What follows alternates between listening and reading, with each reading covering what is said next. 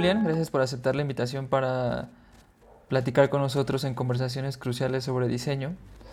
Y quisiera que empezáramos con eh, que nos cuentes un poquito de ti, qué, estás, qué estudiaste y en dónde estás y cómo llegaste a, a donde actualmente estás. Eh, si quieres puedes empezar por, por qué estudiaste y así. Perfecto, pues bueno, eh, em, yo estudié diseño industrial eh, en la UNAM. después tuve la oportunidad de hacer algunos estudios de diseño de interacción en el Instituto de Tecnología de Jolón en Israel. ahí me llamó un poco más la, la atención la parte de interacción de, de los humanos con los objetos a través de la tecnología en principio en el espacio físico y ya luego fue evolucionando un poco más mi interés hacia la parte de plataformas digitales. Eh, luego regresé a México, estuve trabajando eh, algunos años en, en, la consultora de innovación Insitum, que, que bueno, ahora, es, ahora es Fjord o parte de Accenture. Y eh, bueno, estuve tanto en México como en Argentina como líder de proyectos, más proyectos de interacción, era mucho sobre investigación con, con usuarios pero muy enfocado los proyectos que yo llevaba hacia, hacia tecnología. Eh, para algunas marcas como Facebook, PayPal, unas aplicaciones para Mondelez, etc. Eh, y bueno, de ahí eh, conocí a Benjamín Real, que es el director de diseño de, de BVA en México. y en ese entonces, hace ya casi cuatro años que, que, que, empecé a trabajar ahí, pues me invitó a formar parte del equipo y a crear el, el equipo de diseño. ¿no? Éramos, éramos un pequeño grupo de gente eh, que estábamos apoyándolo en, definir cómo iba a ser esta, la disciplina de diseño, cómo iba a ser nuestra colaboración dentro del banco. En ese entonces pues no sabía, eh, no existía como un área muy sólida de, experiencia de usuario, de diseño de interfaz, etc. Eh, y, fue, fue complejo porque, porque entrábamos en un momento de, transformación digital del banco y que también estaban empezando a tomar este nuevo framework de, de Scrum eh, trabajar en metodologías ágiles y tal.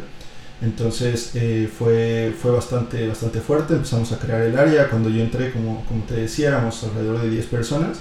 Eh, y bueno, ahora me parece que son más de 150, 180, no, no, no, sé bien el número, pero bueno, hace, hace un año y medio me vine a, a, Madrid, me invitaron del equipo global de, de BBVA y bueno, aquí estoy como, como Design Manager Global de, del programa de, de, Smart Assistants, que son pues, bueno, los, los asistentes eh, virtuales que tiene, que tiene el, el, banco en los diferentes países.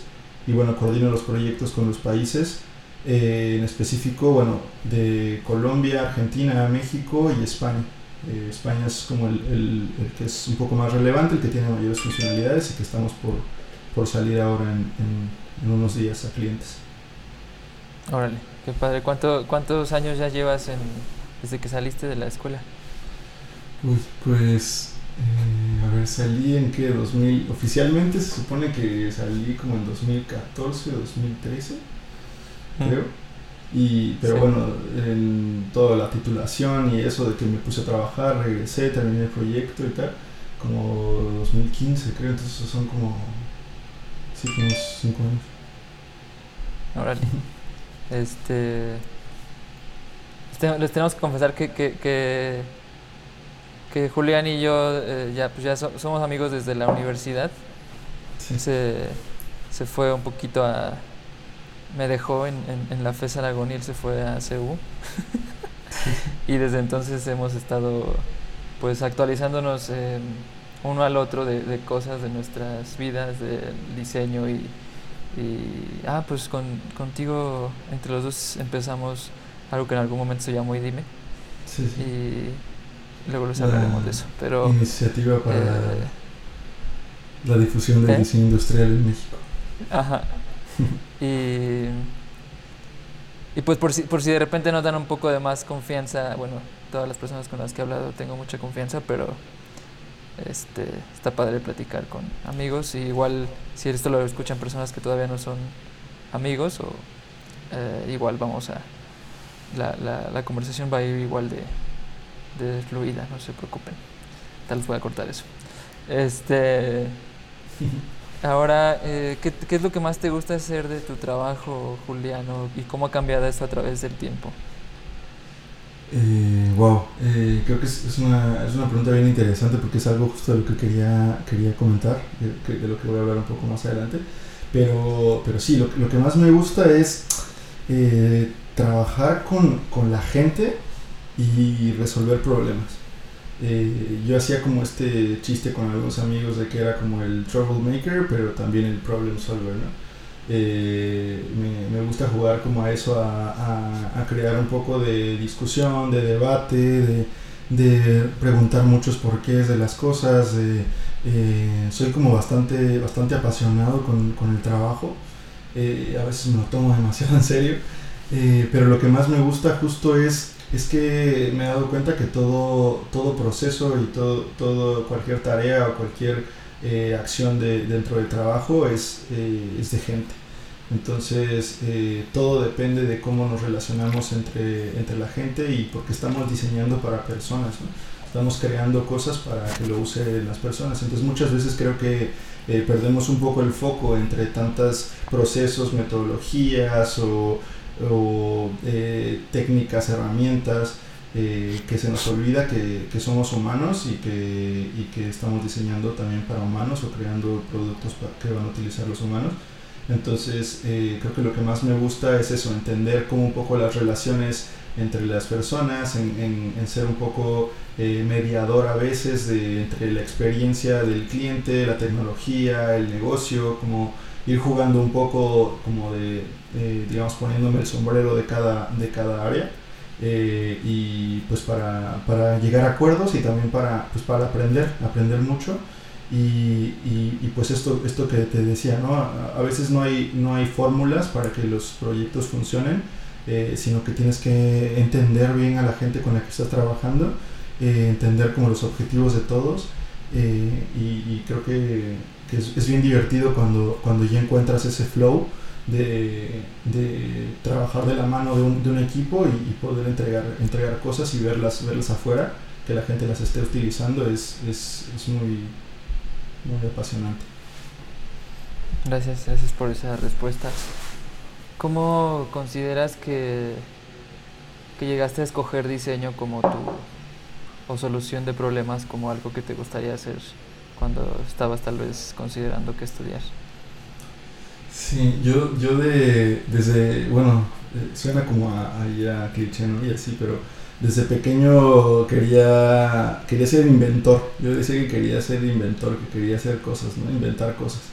Eh, no me imaginaba que cosas como comunes, o sea, no, no, pensaba que iba a inventar cosas como objetos de la vida cotidiana, eh, sino como cosas raras. Y no sabía ni por qué, solo quería como crear.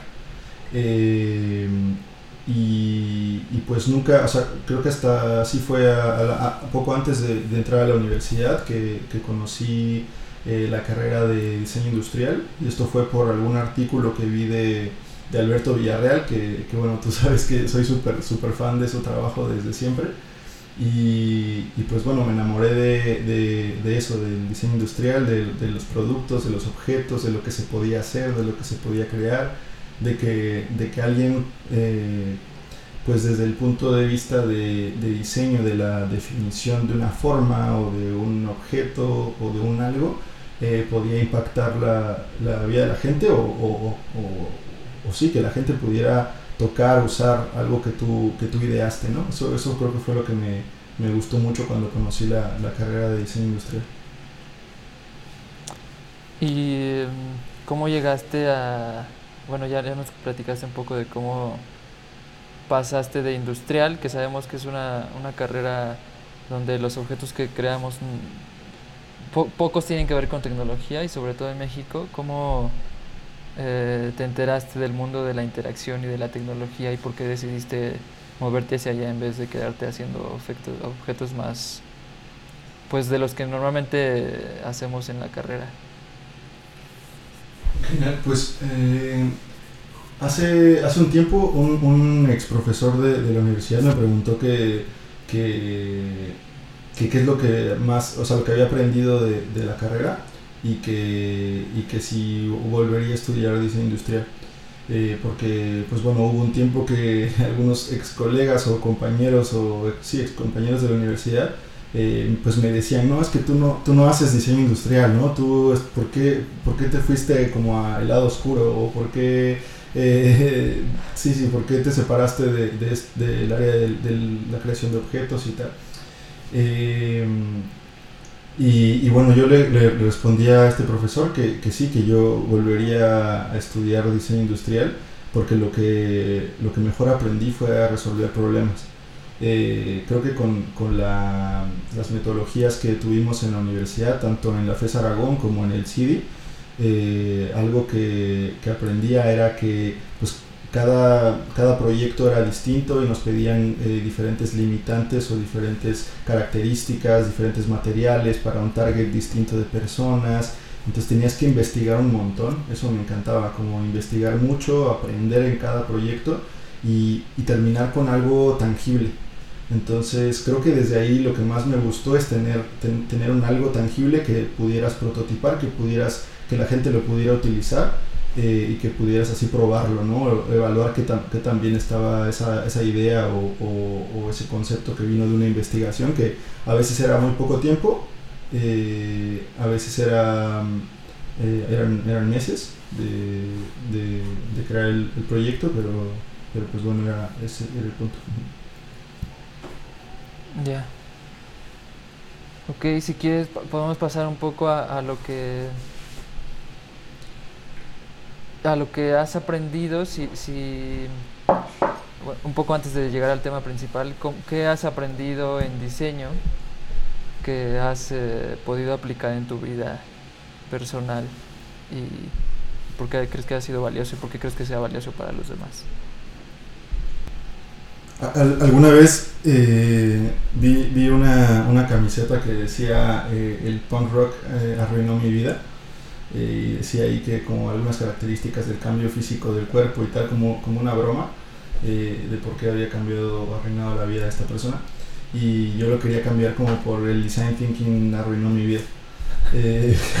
Igual a, a, a, modo de broma también pero, pero, pero es porque eh, me hizo aprender a, pensar demasiado las cosas. O sea, soy, soy una persona que, que soy sobrepienso mucho porque trato de ver como cada detalle y el porqué de las cosas. Cuando, cuando estaba en in situ me acuerdo que eh, haciendo investigación con, usuarios, con las personas, eh, hacíamos demasiado análisis sobre, sobre los proyectos, sobre cómo la gente recibía los, los productos, los servicios y tal. Y, y me, creo que me generó una capacidad de análisis que, que creo que es, es buena, es, es, bastante fuerte, yo diría que es como mi, mi, mi, cualidad más, más fuerte dentro del, del diseño. Eh, y, y, creo que lo que he aprendido que aporta muchísimo es, es pensar en, en comprometerte con el problema. Eh, esto de que igual puede, puede sonar trillado, pero eh, no, no enamorarse de las soluciones. Eh, y esto nos ha pasado mucho y lo he aplicado bastante en mi trabajo, que existen muchas eh, soluciones técnicas, muchas innovaciones tecnológicas que a, que a, veces las empresas tienen y que las quieren implementar solo porque las tienen. y pues a veces nos enamoramos de las soluciones antes de evaluar los verdaderos problemas de la gente. ¿no? Entonces creo que lo que más me ha gustado del diseño es eh, poder hacer ese análisis de todo el contexto y el porqué de las cosas y el porqué de los problemas para poder llevar eh, soluciones que, que hagan un, un, impacto, aunque sea muy pequeño, en la, en la, vida de la gente.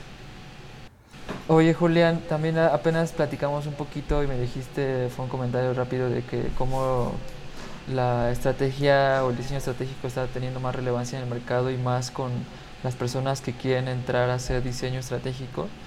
También tengo varias perspectivas, como la mía y la de otro amigo, que luego le pregunto si puedo decir su nombre, pero que, que tiene una perspectiva fuerte sobre esta moda o esta tendencia o, o, o, simplemente una reacción del mercado. ¿Tú qué crees que está pasando en cuanto al diseño eh, estratégico y, y, pues en comparación tal vez con el diseño eh, táctico? Eh, ¿qué, ¿qué, ves desde tu lado? Vale, pues eh, me, parece súper, súper interesante este tema porque me, me, he topado con esto eh, digamos que en, en, estos años de experiencia que, que, tengo, que tengo trabajando en, el área de diseño, en las áreas de diseño, eh, y creo que, a ver, existe esta, esta polaridad de, de la táctica y, y la estrategia. Eh, para diferentes ámbitos, diferentes profesiones, diferentes situaciones de la vida. Pero bueno, en el, en el, ámbito creativo, en la parte específica del diseño, que es de, de, lo que puedo hablar por mi experiencia, eh, pues últimamente ha habido esta tendencia o un hype muy fuerte por, por, por hablar del diseño estratégico. Eh, muchas veces creo, no, en todos los casos, pero, pero sí que ha sucedido que, que se vuelve una palabra de moda, eh, la palabra estrategia, y que es el nuevo rol o el nuevo perfil, porque ya, porque ya pasó de moda o dejó de ser vigente para el mercado, para la industria, los roles anteriores, ¿no? Eh, yo, yo, yo, yo, soy muy, estoy muy a favor de que los roles de, de, diseño vayan evolucionando mucho y hay tantas especialidades como productos se pueden crear y como personas pueden existir que se pueden ir moldeando mucho, eh, pueden haber estándares y tal.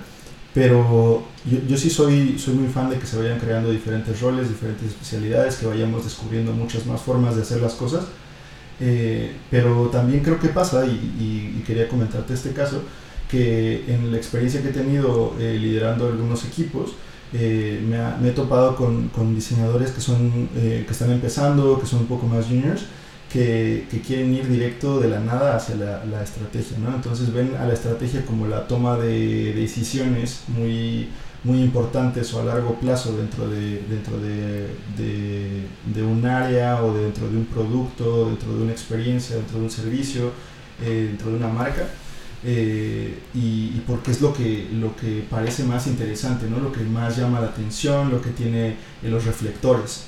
Eh, y el diseño estratégico ha sido posicionado como eso. Y, y, muchas veces se ha hablado de la táctica como, como lo opuesto, como lo contrario, se minimiza mucho lo que es la labor táctica como si fuera solo ejecución de algo que piensan los que están haciendo la estrategia.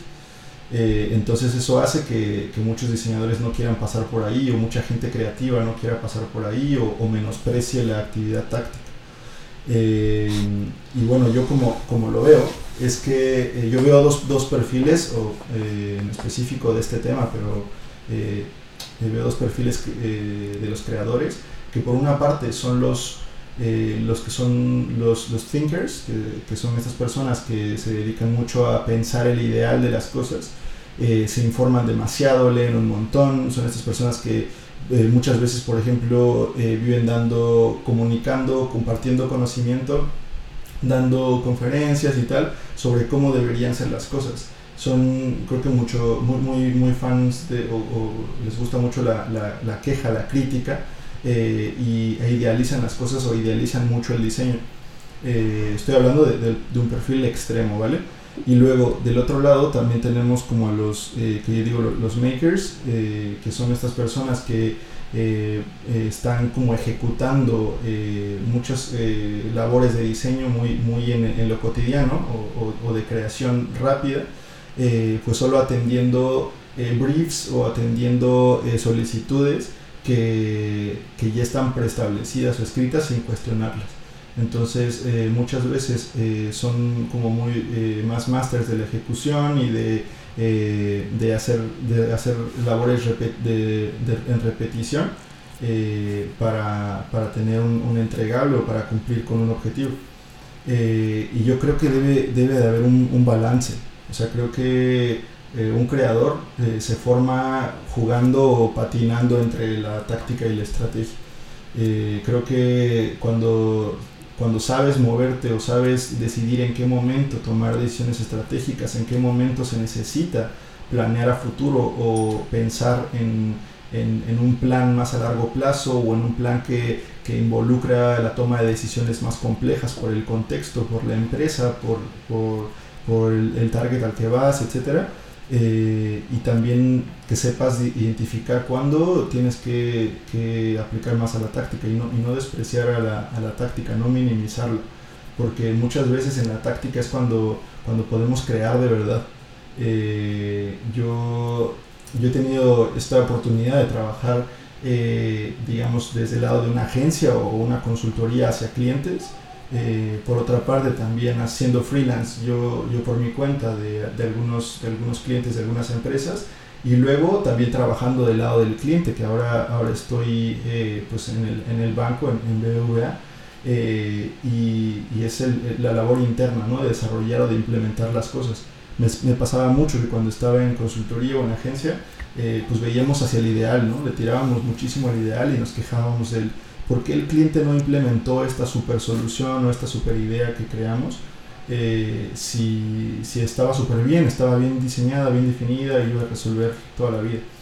Y ahora yo del otro lado pues me doy cuenta de por qué no se implementan eh, esos ideales porque hay muchísimas implicaciones dentro, eh, implicaciones legales, implicaciones técnicas, implicaciones de negocio, del, propio modelo de negocio de las empresas eh, o, del, o, del, momento siquiera de, la, de, las propias ideas y hasta, hasta de la gente que, que, tiene la responsabilidad de implementar esos productos y su decisión.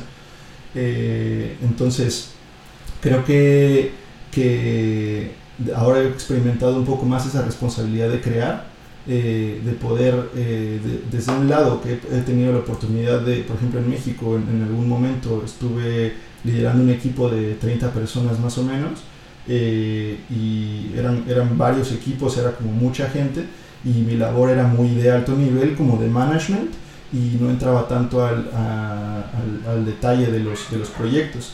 Eh, tenía gente responsable, diseñadores eh, bastante senior que podían hacerlo, que podían ejecutarlo, pero, pero yo lo veía más como eso, como, como management. Eh, y, y, ahora por mi rol y tal, bajo mucho y subo mucho también. Ahora tengo como este juego de poder un día estar diseñando un componente visual para una interfaz desde cero y hacer como la talacha de estar pues creando, definiendo, midiendo, eh, haciendo, definiendo navegaciones, eh, etcétera, hasta ir al muy alto nivel como de la estrategia de comunicación del producto, eh, de, de, qué impactos o, en, los KPIs o, en el ROI del, de las inversiones de los propios proyectos tiene esto, el, el, cómo, en qué momento estamos llegando al mercado y por qué, con quiénes competimos, cómo se va a ver este producto dentro de 10 años eh, y cómo podemos planear de ahí hacia, hacia atrás. Eh, entonces, como que ahora es, e, e, esto me gusta mucho, de, ir jugando entre, entre lo que es mucho la ejecución y lo, y lo que puede llegar a ser la definición o el ideal de, de la planeación estratégica. Ok. ¿Y qué, qué, crees que entonces es esta... Eh, moda o hype que está pasando. Ya nos contaste tu, tu, la diferencia que puede haber entre las dos y cómo puedes estar navegando. ¿Y a qué, a qué crees que se deba la, que las personas creativas quieren entrar directamente a estrategia? O, o, si está mal siquiera, o porque parece que está mal, no, no sé. Eh, ¿Y cuál es tu, cómo ves eso? Yo, yo creo que, que, que, no está mal que haya perfiles que solo se enfoquen en la estrategia y, y, que otros en la, en la táctica o en la ejecución, pero siempre y cuando los conozcas los dos lados, que te generes experiencia en los dos, que los vivas, que estés informado, ¿no? Porque me ha pasado muchas veces de, de gente, colegas, compañeros, que, que, no han hecho, no han tenido la oportunidad o la experiencia de, de, de, hacer diseño, de crear cosas, eh, y ya quieren ir directo como a la dirección ¿no? de, de, equipos o de decisiones y tal. Y yo creo que muchas veces hay que, hay que ensuciarse las manos para entender bien cómo funcionan las cosas, atreverse. Eh, y, y, bueno, este, este hype que, que, mencionaba, yo creo que tiene mucho que ver con, con, el, con el miedo el miedo a equivocarse, el miedo a que, tu, a que tu producto salga mal, a que lo vayan a criticar. Hay muchos creativos, muchos diseñadores que tienen miedo a las críticas de los diseñadores, ni siquiera de la gente. Eh, entonces, de cómo, cómo van a ver esto que se ve súper mal, se ve súper feo, se ve mal implementado, como eh, no funciona exactamente como yo lo pensé. Eh, entonces se desligan mucho de, de, los equipos, de los, de los proyectos en realidad, como quieren que muchos quieren ser como ese, ese agente externo que da recomendaciones como de consultoría a un equipo, más que ser parte del equipo y ensuciarse las manos y decir esto es de todos, ¿no? Este proyecto es tanto del desarrollador front como del back, como del product owner, como del scrum master, como del business analyst, como del agente de marketing, como mío también. Eh, y todos tenemos responsabilidad y lo que sale, pues ni modo, no va a ser la mejor experiencia, pero va a ser eh, una iteración, el primer paso y vamos a equivocarnos, aprender eh, a mí me ha tocado mucho eso de, equivocarme, de tener muy malos proyectos que salen a la producción eh, y también muy buenos proyectos y muy exitosos que, los usa la gente. Eh, entonces yo creo que tenemos que quitarnos ese, ese miedo. Yo creo que es, es, mucho, mucho el miedo y algo que, te mencionaba también, la parte de, de la queja.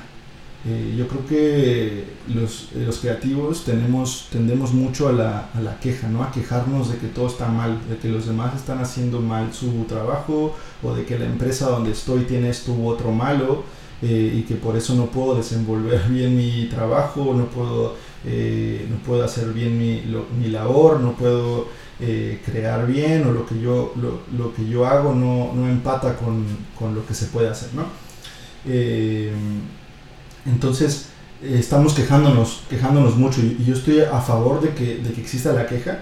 Eh, yo me quejo bastante, pero también creo que debemos pensar en, soluciones eh, y también en, proponer nosotros, también aprender de, de, saber que hay momentos, momentos para hacer cosas increíbles, momentos para aguantar, para esperar y para, para ir eh, talachando. Yo digo estar trabajando duro, duro, duro para que algo, para que algo salga. Creo que hay, gente que, que, tiene esta suerte, ¿no? De que eh, pues tuvo una gran idea en un momento específico y la rompió, ¿no? Y lo logró y tal. Eh, pero esos referentes hacen que muchos creativos piensen que solo les va a llegar la idea en un momento y que no tienen que estar trabajando y equivocándose y entregando y tirando algo y volver a hacerlo y volver a hacerlo y volver a hacerlo. Algo que, que me gustaría mencionar es algo que, que, aprendí cuando estuve, cuando estuve estudiando en Israel. Eh, a mí me llamaba mucho la atención la forma de, producción de tanto de los objetos como de la creación de empresas allá.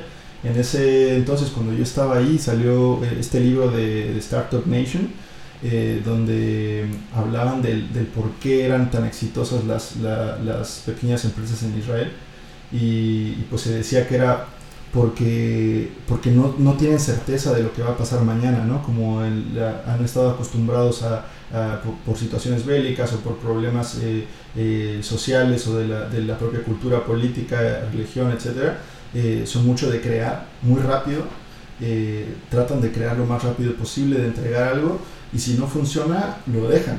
Y si funciona, o bueno, lo venden en Estados Unidos, o, lo hacen una empresa, o lucran con ello, o hacen un producto, un buen producto. Pero no se enamoran tanto de las, de las ideas. A veces eh, creo que nos, nos, pasa mucho de este lado, o, bueno, yo cuando estaba en México me sentía que me pasaba mucho eso, que nos enamoramos mucho de las ideas y a veces no las, no las queremos dejar ir. Eh, y creo que que hay que saber, saber aceptar los errores cuando algo funciona, cuando no funciona y para adelante. Ok, muy interesante lo que dices de, de que les puede ser miedo a ser criticados. Eh, te cuento las dos perspectivas que tengo de acá. Eh, por ejemplo, a, mí, eh, yo, yo me fui moviendo hacia la estrategia. Yo quería, yo me metía súper rápido a diseño por, por el UX, o sea, después de, de industrial fui por UX y UI y después me fui moviendo hacia estrategia. Era porque vi que, que, no me salía bien lo visual y que era, era muy pobre mi trabajo y no nada más yo, o sea, simplemente yo entregaba algo y, y lo, lo, rehacían o, lo calificaban y es como, sí, tú piensa el flujo mejor, este, déjanos la, la visual a nosotros. Y dije, bueno, pues entonces me fui viendo más hacia, hacia incorporar cosas, ¿no? Eh, ese fue mi, o sea, incorporar, pensar lo más posible sobre varios puntos e incorporarlo en, un, en algo congruente. Y lo que dice un amigo es que, que las personas se van moviendo hacia estrategia porque parece que son los puestos que, que más pagan. Entonces, eh, y que parece que, crecer en un puesto táctico tiene una limitante, ya sea de que llegas a tope y, que para poder crecer más en cuanto a ingresos, que, que, también es muy diferente tal vez los ingresos que tenemos aquí en México y en otros países, este, para poder crecer más o tienes que hacerte manager o estrategia o director de algo y dejar de hacer este, táctica o talacha. Entonces, ¿qué tanto crees que crees que influya uno, pues las habilidades de cada uno en, esta selección y otra la, los techos de cada, de cada rol en las empresas para crecer? Wow, es, una buenísima pregunta. Eh, Sí, me he topado mucho con eso en, mi experiencia, en, casi en todos los lugares donde he trabajado, toda la gente con la que he trabajado. Eh, sucede esto, sí, sí, es cierto. Eh, creo que, que hay, el crecimiento está muy, eh, muy pensado hacia el management siempre. no se entiende en muchas empresas, en la mayoría, el crecimiento de un diseñador o de un, de un creativo a su, digamos, a, incrementar sus skills de creación o, o, de, o de, seguir produciendo o de, crear más cosas, de crear más a largo plazo.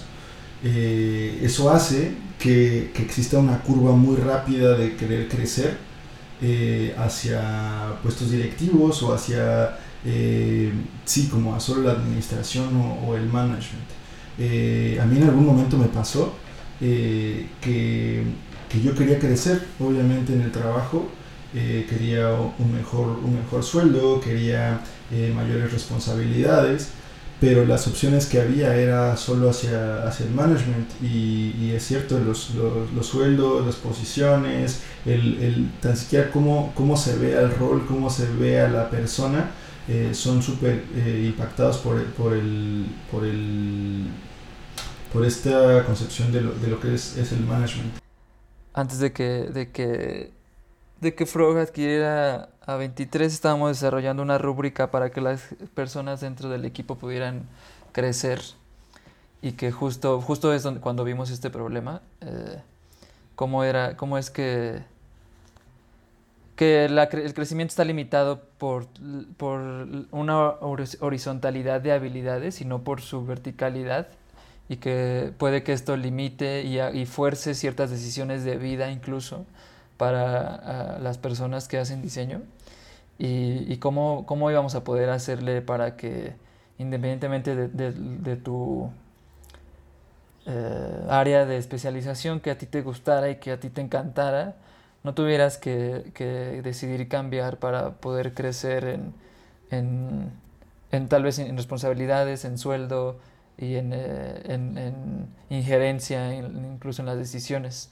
Y a lo que llegamos fue que, que, o sea, igual eh, simplemente íbamos a poder dejar que, crecer o, crear estos pads de crecimiento eh, en los que tú pudieras crecer hacia adentro y crecer hacia afuera. O, y, y, eso era incrementar tu especialización o volverte más generalista, que era, y que no era una, un, blanco o negro, obviamente podías estar haciendo los dos, pero que aún así la, la, forma de crear valor a la empresa, porque eso también se tiene que ver, incrementara. Entonces, ¿cómo, cómo incrementa el valor a la empresa en en un, en un de una forma de management, eh, a diferencia de, de una forma de, de táctica? Eso te quedo como pregunta. Y lo, pero también lo que vimos es como, como una, una táctica, si se profundiza, puede llegar incluso también a generar más valor para la empresa. Si, por ejemplo, digamos que a ti te gusta mucho el diseño de, de componentes y de sistemas de diseño, de interfaces, entonces puedes ir tan al fondo como, como crear una teoría como lo hizo Brad Frost de, de diseño atómico, que o una, una práctica que, la mayoría de los diseñadores y diseñadoras utilizan, que fue tan, tan, tan, tan, uh, aplicó algo que tal vez muy sistémico, o justo por el nombre, o algo muy, de, de que no es como del color, sino algo que incorporaba más cosas y logró crear algo para, para lo, táctico que genera valor increíble para toda la organización y todas las organizaciones, incluso ya fuera de lo que él hace. Entonces, ¿cómo, una, la pregunta es cómo el, diseño, el, cómo, ¿por qué crees que el management se cree que genera más valor? O la estrategia. ¿Y cómo puede, y cómo crees, no, no que tú ya lo sepas, sino hay que, hay que platicar, este, cómo crees que un, una persona que hace táctica y puede generar más valor y así incluso poder esta misma persona plantear una ruta de crecimiento para sí mismo a través de esta generación de valor, porque no, se trata nada más de decir, dame más dinero, sino eh, cómo puedo hacer más para que pues, nos beneficiemos todos. Yo creo que la percepción de que, de que el, eh, hay, hay, dos temas, creo que por una parte la estrategia y por la otra parte el management, que creo que están muy relacionados pero quizás no, no son lo mismo, ¿no? Eh, la estrategia está muy valorada porque, porque es la que hace que, se vea, que sea tangible un mapa de ruta de, de una iniciativa, de un proyecto, hasta de una empresa. Entonces, quien lleva la bandera eh, o la medalla de, las, de, los grandes cambios, de la visión y tal, pues son los estrategas, son esos que, que participan más en la toma de decisiones. Eh, y la, la, táctica no está tan valorada porque se considera que es algo por lo que ya pasó todo el mundo y que todo el mundo puede hacer, o que son acciones repetitivas que no te permiten eh, tomar decisiones eh, impactantes. Entonces, yo creo que por dos lados. Uno, hay que tomar en cuenta que la estrategia se compone de diferentes acciones tácticas eh, en, un plazo, en un periodo de tiempo. Entonces tú para poder llegar a un objetivo, eh, haces como, como un escalador planea su ruta a veces, ¿no? Como primero ves la cima y luego ves hacia atrás. O sea, si tengo que llegar allá, ¿qué tengo que lograr primero antes? Y antes qué tuve que haber hecho y por dónde me tuve que, que, haber caminado, por dónde tuve que haber escalado, por dónde me pude haber movido, qué acciones tuve que haber tomado para poder llegar ahí. Eh, entonces todas esas pequeñas acciones te hacen llegar a los objetivos que planea la estrategia. Sin esos pequeños pasos. Me gusta mucho esa analogía que pones del escalador. Lo veo tal vez, no sé cómo se llamen las cositas que ponen entre las piedras y que, que la táctica tendría, o sea, me encantó eso, tendrías que poner ese, esa, esa palanquita tan cuidadoso como sea posible para que no te caigas, porque de eso depende tu vida y en este caso la, el, resultado del proyecto y, y, que bueno y que más o menos ahí radicaría la, la relevancia y, tanta importancia de la táctica, ¿no? Totalmente. De, de, hecho, o sea, puede, puede pasar que, que algo falle en el primer paso táctico de un plan que se cae toda la estrategia. Eh, y, o, al final, ¿no? Puede ser que todos los pasos fueron eh, siendo geniales eh, o, siendo exitosos y que al final por una mala decisión táctica, pues todo también se derrumbó. Entonces creo que hay que darle valor a, las dos partes, ¿no? Yo creo que hay momentos para las dos cosas y desde mi perspectiva los perfiles creadores deben estar eh, esto no patinando o moviéndose entre la estrategia y la táctica eh, me refiero en específico a los, diseñadores eh, creo que creo que es, es la, la, mejor forma de llegar a crear algo o de participar en la creación de algo ya después existen otros otros perfiles que son o muy enfocados a la ejecución o muy enfocados a la, al pensamiento, a la, a la, divergencia, a la ideación, a, etcétera, ¿no? Eh, y, y, hablo en específico de la experiencia del lado creativo porque esto también sucede en, en otras áreas, eh, también eh, sucede como en, en, la parte de desarrollo, en otras disciplinas incluso, en donde hay diferentes puestos, diferentes perfiles, y creo que esto que comentabas de, de, del crecimiento hacia el management, eh, debe ser algo, algo social, algo cultural relacionado también a la percepción del poder, eh, de poder tomar decisiones, de poder pedirle a la gente que haga algo, eh, da, poder ¿no? las personas que tienen ese, ese rol de, de un manager, ¿no? como de, de controlar lo que los demás pueden estar haciendo o de validar lo que los demás pueden estar haciendo, ya sean tiempos, ya sean entregas, ya sea calidad de los proyectos. yo creo que ese, ese rol de poder en las, en las culturas o, en los países donde, donde más fuerte está la, la, diferenciación jerárquica, pues es más difícil, ¿no?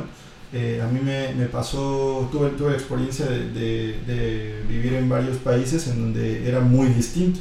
O sea, el, el rol jerárquico en Argentina, en México y aquí en España es súper, súper distinto. O sea, cómo, cómo, ven, cómo se ven entre los roles o cómo trabajan o cómo conviven unos con otros eh, por ejemplo, aquí en, en, España es mucho más horizontal, al menos de la experiencia que yo he tenido o en lo que yo he trabajado, es mucho más horizontal y se respeta mucho más el trabajo. Eh, ahora hay mucho más iniciativas de, de, de, de, de esta, establecer como, como líneas en las que un, un producer, que son como los, los, lo que antes eh, llamábamos los managers o, o, o los operaciones, eh, son, están como al mismo nivel jerárquico que un design lead o que un propio diseñador. Y un design lead o un design manager ve igual uh, como su par a un, a un diseñador eh, y también otro, otro tema importante es eh, el consultor externo y el interno dentro de una empresa y tal.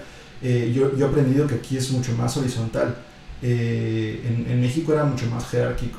En varias de las empresas que, que, estuve, había como esa percepción de, querer ir creciendo y tener, tener un escalón más arriba y, de, y, que solo, solo se podía crecer hacia, hacia, el, hacia el management. Y creo que poco a poco eh, ya hay algunas empresas o algunos lugares que están, que están incorporando como esta mentalidad de, de que, de, de darle el valor al diseño eh, y, y de y de reconocer que no solo tienen que hacer eh, administración o crecer en la dirección para poder aportar, aportar valor a la empresa.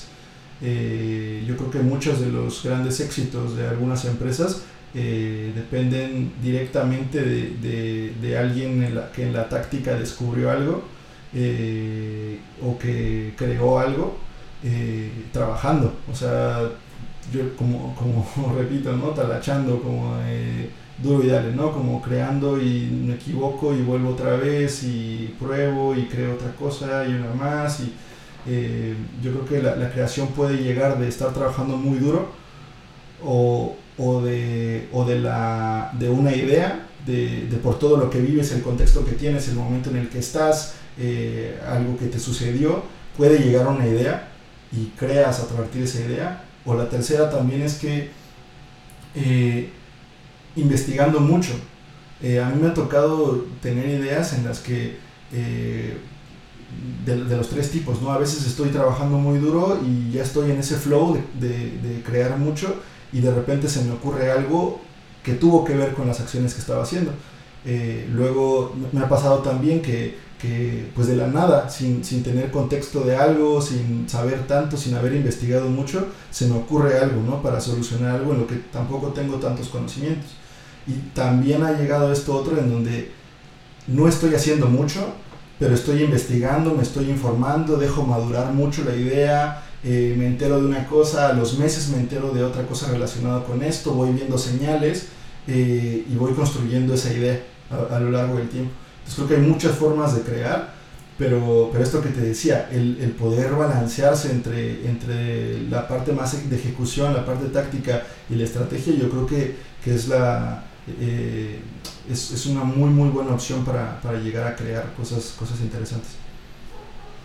Ok, ahorita lo mencionaste, eh, dijiste que no estás trabajando o que no estabas haciendo mucho, pero que estabas investigando. ¿Crees que se tiene una percepción de que la estrategia no hace o el, management no hace, no trabaja? Y, y, por, y si sí trabaja, ¿qué crees que tra en qué, qué, qué trabajan? Y, y, por qué parece que, que no? Eh, el management trabaja mucho en, planear. eh, en tener el control de las cosas, en, poder saber cuándo va a suceder algo, quién lo va a hacer, por qué lo va a hacer, cuándo se va a entregar, eh, a quiénes involucra, eh, qué problemas existen en los equipos y cómo los puede resolver para que se llegue a un objetivo. el management creo que es mucho sobre el control. Y, creo que sí se hace, se trabaja un montón, que, que hay muchas personas que no lo consideran creativo, eh, yo creo que sí que lo es, depende también de, cada persona, pero creo que puede, ser, puede llegar a ser muy creativo en, en inventar o en idear procesos, eh, métodos, eh, acciones, ceremonias, sobre todo con los equipos, que te lleguen a un mejor resultado. sí. Y, bueno, de la parte de, de, estrategia, yo creo que obviamente sí se, se hace mucho, y, pero se piensa más. O sea, creo que se, se pasa mucho más tiempo eh, pensando y dándole vuelta a las cosas que, que, que haciendo las cosas. Eh, se, se, toma mucho más en cuenta el contexto, eh, las implicaciones, pensar muy a largo plazo, pensar en, en, que todo embone, en que existen muchos factores, en que existen muchos actores también y que tienen que todo fluir y embonar para que suceda algo de un plan a mediano o, a largo plazo. Estaba leyendo, empecé a leer un libro de John Colco que habla de síntesis y de cómo eh, apenas empecé y dice que, que la síntesis puede no verse, que normalmente no se ve, eh, a menos que creas una documentación extensa sobre cómo lo hiciste y que y que incluso las empresas a veces deciden no compartir eso con el cliente porque parece que pues eh, ellos lo pudieron haber hecho porque normalmente ya resulta obvio una vez que conectas las cosas mirando hacia atrás parecen obvias y que, y que dónde quedaría la magia del diseño justo su, libro se llama Exposing the Magic of Design. Eh, si, si, si este proceso de síntesis que puede ser que sea lo que la estrategia hace. ¿Crees que, primero, ¿crees que la estrategia hace eso? ¿Crees que, que es un proceso, la estrategia que se pueda... Si es también tan colaborativo como la creación de, de ideas nuevas eh, y si se puede de alguna manera estandarizar o, o, convertir en una, en una eh, en algo automático que de solución de, problemas. Porque a, mí me parece que, la síntesis pasa, obviamente con estas ideas que, estamos diciendo ahorita, pasa en la cabeza, eh, pero crees que se puede sacar de ahí para que no pase en la cabeza y pase y se note como un, un estratega o cómo la estrategia se hace, no, ya no la hace una persona, sino la podemos hacer todos. Yo, yo creo que ese, ese tema es, es, es, bien, bien interesante porque justo me, me, lleva a pensar en, esta, en este debate que existe sobre la documentación en los procesos ágiles. ¿no? Eh, se, se, se, habla muy mal de documentar algo y, se prefiere llegar con, con, hacer acciones o tomar decisiones o, realizar eh, implementar algo eh, sin, sin, documentarlo, ¿no? crear antes de, de documentar. Yo creo que tiene mucha validez, depende del momento y depende de para qué es el proyecto. ¿no? Por ejemplo, si la estrategia depende de generar lineamientos de, o entendimiento de cómo va a ser eh, la mm, cultura organizacional o la estructura o la organización de una empresa, eh, es súper importante documentarlo todo, el de dónde viene, las raíces, los principios, los lineamientos, etcétera, eh, para poder regresar y decir, entender el porqué, porqué de las cosas. A veces la síntesis hace que, que lo veamos muy, muy lógico, como, como dices, eh, pero creo que el regresar al entendimiento, el volver a informarte, el volver a entender, hace que refuerces y que, y que amplíes un poco más las decisiones que tomes. La otra era qué tanto, qué tanto se puede hacer colaborativo la síntesis, como la creación, como la ideación, que el brainstorming famoso. Yo, creo que el, eh, el, estratega puede ser eh, muy solitario, pero también un agente colaborativo en toda la organización. Yo creo que tiene que tener esos, eh, las, dos, las dos partes. Yo creo que hay momentos, de nuevo. es, es, bien difícil a veces tomar decisiones entre grupos muy grandes de gente yo creo que hay procesos que deben ser democráticos, que son muy importantes que todo el mundo esté enterado y para eso el estratega debe tener esta habilidad de, de persuasión, esta de, de, escuchar también, de entender, de conectar a la gente, de conectar los roles, el conocimiento entre, conocimiento entre un área y la otra, eh, para, para, cada que lo necesite durante su proceso creativo, eh, buscar a estas personas, buscar también la opinión de la gente, poder entender, poder aprender, el, el, por qué se han tomado ciertas decisiones, por cómo podremos cambiarlas y buscar cuando él necesite eh, idear y co-crear. Pero también del otro lado pasa algo que es riesgoso, que es lo que le llaman análisis parálisis, ¿no? que a veces eh, hay tanta gente tomando decisiones que pueden ser sencillas, eh, que le dan muchas vueltas y es por por, gustos propios o por, intuición propia, por la experiencia propia, que cada uno opina diferente. Entonces detiene muchísimo el proceso creativo. Eh, eso hace que no se puedan tomar decisiones ejecutables a corto plazo eh, y, se termina sin, hacer nada muchas veces. ¿no? Entonces eh, yo creo que debe, ese, ese estratega debe saber cuándo hacer colaboración y co-creación y cuándo confiar en su propio criterio, porque es su responsabilidad definir o tomar ciertas decisiones o conducir hacia ciertas decisiones, eh, que, no es lo mismo que sesgar, pero sí extraer esa información que ya le entendiste para poder llegar a un objetivo o poder lograr algo. yo creo que sí, sí, sí depende mucho del, de, lo preparado y la experiencia que pueda tener el estratega y, lo que conozca también a la gente y a la organización. Ok, wow. Este va a ir un poco cerrando. Y ya para, para finalizar con la conversación, Julián, ¿qué les puedes recomendar a nuestros y nuestras compañeras diseñadoras eh, de, que te ha ayudado a tu práctica, ya sea, y, y a, también a estudiantes y de, que, apenas van a, escogiendo y están teniendo de referencia estas empresas que están creando productos digitales, ¿qué, qué podrías recomendarles en términos de, tal vez desde tal, uno para cuando están saliendo de la escuela y otro para eh, ya los practicantes de tu, de tu seniority también, eh, algún libro, algún, este, una práctica, un podcast, además de este que pues no importa que, compita, este, o algo. Yo creo que para, los, nuevos diseñadores, la gente que está empezando en el mundo creativo, eh, creo que lo primero que recomendaría es no tener miedo, arriesgarse un montón, tratar de aprender un montón y de hacer muchas cosas, de empezar haciendo. Eh, y combinar un poco con el pensamiento, con la ideación, con el, los, de, hacer ejercicios, ejercicios hacia lo ideal, hacia, hacia imaginar eh, cómo podríamos cambiar o impactar mejor la, la, vida de la gente de forma ideal, pero sin dejar de crear cosas, de, de aprender nuevos, nuevas herramientas, de, de, de aprender una disciplina, una práctica específica eh, y jugar esto, ¿no? Como a, a, pensar hacia el ideal y, a ejecutar al mismo tiempo.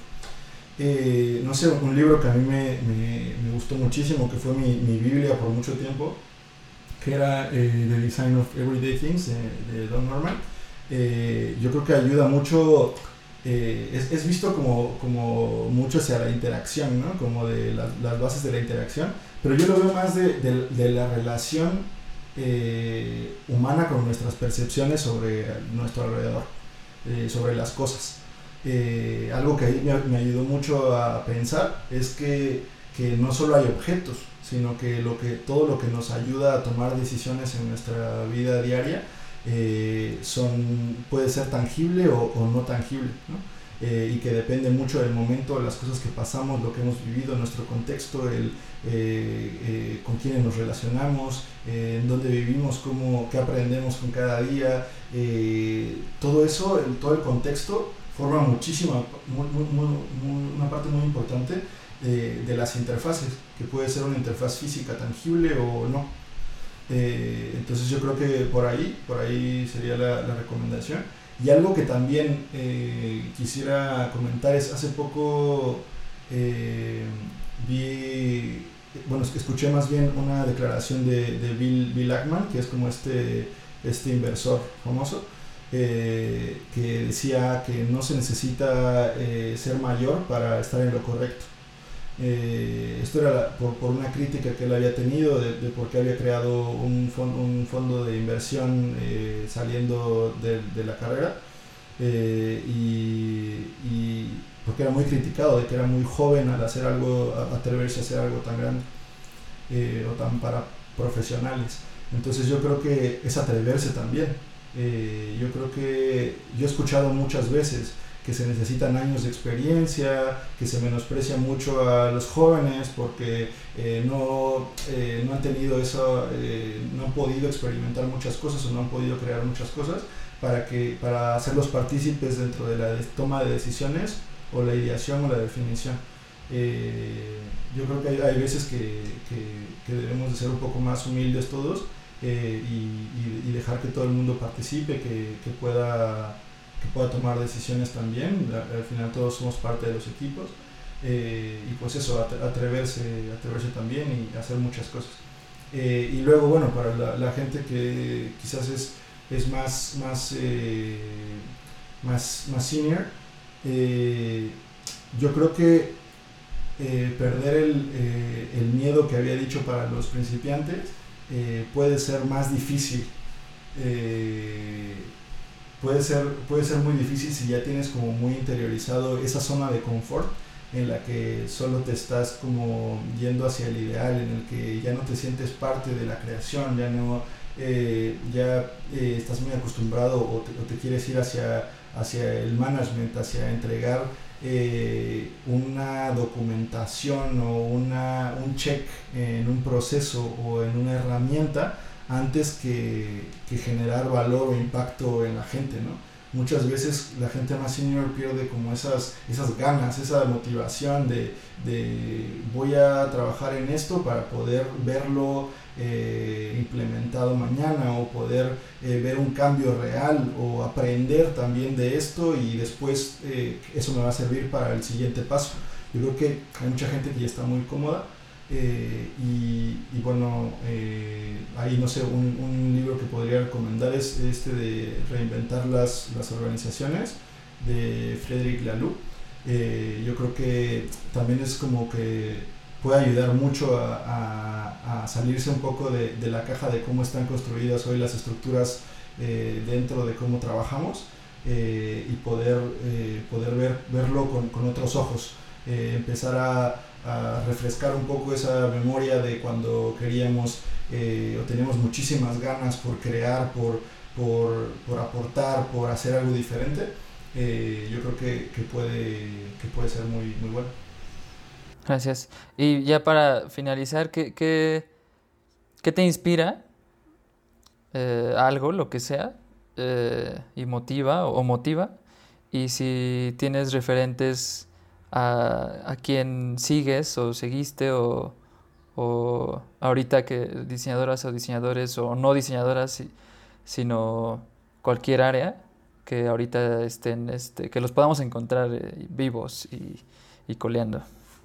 A ver, ¿qué me inspira? Eh, me inspira eh, crear un cambio para, para que las cosas mejoren en muchos ámbitos. Eh, yo he, participado mucho en, proyectos sociales eh, y, el, y, lo que más me ha dejado, lo que más me ha gustado es, eh, y justo rescato un poco la parte de la táctica, porque lo que he hecho en proyectos sociales es pura y mera táctica, resolver problemas muy básicos en comunidades que probablemente no se imaginan cómo podría ser eh, un plan a mediano o largo plazo, sino que necesitan soluciones ya para, para problemas muy básicos. Eh, y, y, el poder ver tangible una solución que ayudó a alguien, que le cambió algo en la vida a alguien, lo que cambió un comportamiento de un lugar, de una, de una persona o de un grupo de personas, eh, te puede llegar a inspirar muchísimo. Eh, y pensar eso y extrapolarlo a, a, la labor práctica de, de, otras disciplinas o de, o de tu trabajo en el día a día, eh, por ejemplo, que, yo estoy como en, en la parte de, diseño de interfaces eh, digitales, eh, también es eso. Por ejemplo, en, en mi trabajo estoy, estoy en, en, un hub de, de salud financiera, en donde todo el tiempo estamos pensando en, en cómo poco a poco aportar un, un, pequeño granito de arena en la mejora de la experiencia de, de la gente con la banca y cómo entender mejor eh, y su, su, salud financiera y las decisiones que debe tomar alrededor de su dinero eh, y ir aportando un poquito, ¿no? Como a veces no se puede tan rápido con, con, en una empresa de, de, de, una escala tan grande, eh, pero, pero se pueden ir dando pequeños pasos. Eh, y bueno, alguien que, eh, que me inspira eh, pues, pues eso, sí, un, un, diseñador que he seguido desde, desde muy joven, desde mis inicios, es Alberto Villarreal, eh, este diseñador industrial que fue, bueno, estudió, estudió también en la UNAM. Él me motivó mucho porque no ha parado y él es un claro ejemplo de que no se fue hacia la parte eh, pura del, de, del, management o solo dirección, ¿no? Eh, no ha parado de crear y todo el tiempo sigue compartiendo los proyectos que hace, eh, tanto sus proyectos propios de, que, hizo en consultoría anteriormente como para otras marcas, ahora que es el, eh, pues bueno, es, es, es, el equipo de dirección creativa de, del hardware en, Google, sigue creando de la, mano de sus equipos, ¿no? Eh, y por las, por las cosas que comparte, la pasión que tiene por el diseño, eh, también tiene, eh, tuvo muchas iniciativas sociales, de medio ambiente también, eh, y ha creado muchas cosas, ha hecho muchas cosas que se pueden ver en la realidad, objetos, servicios, lugares también eh, ha diseñado. Entonces, eh, yo creo que, que, él es, Alberto Villarreal es, es, es un, un, gran referente, al menos lo ha sido en mi, en mi carrera. Vale, te agradecemos mucho tu tiempo, Julián. Y pues te saludamos desde acá. Esperamos ganar un poco más de escuchas en, en tu cerca de ti. Eh, pero mientras acá te saludan los mexicanos y latinoamericanos. Saludos a todos tus escuchas. ¿Qué? Saludos a todos tus escuchas de Elemental. Gracias.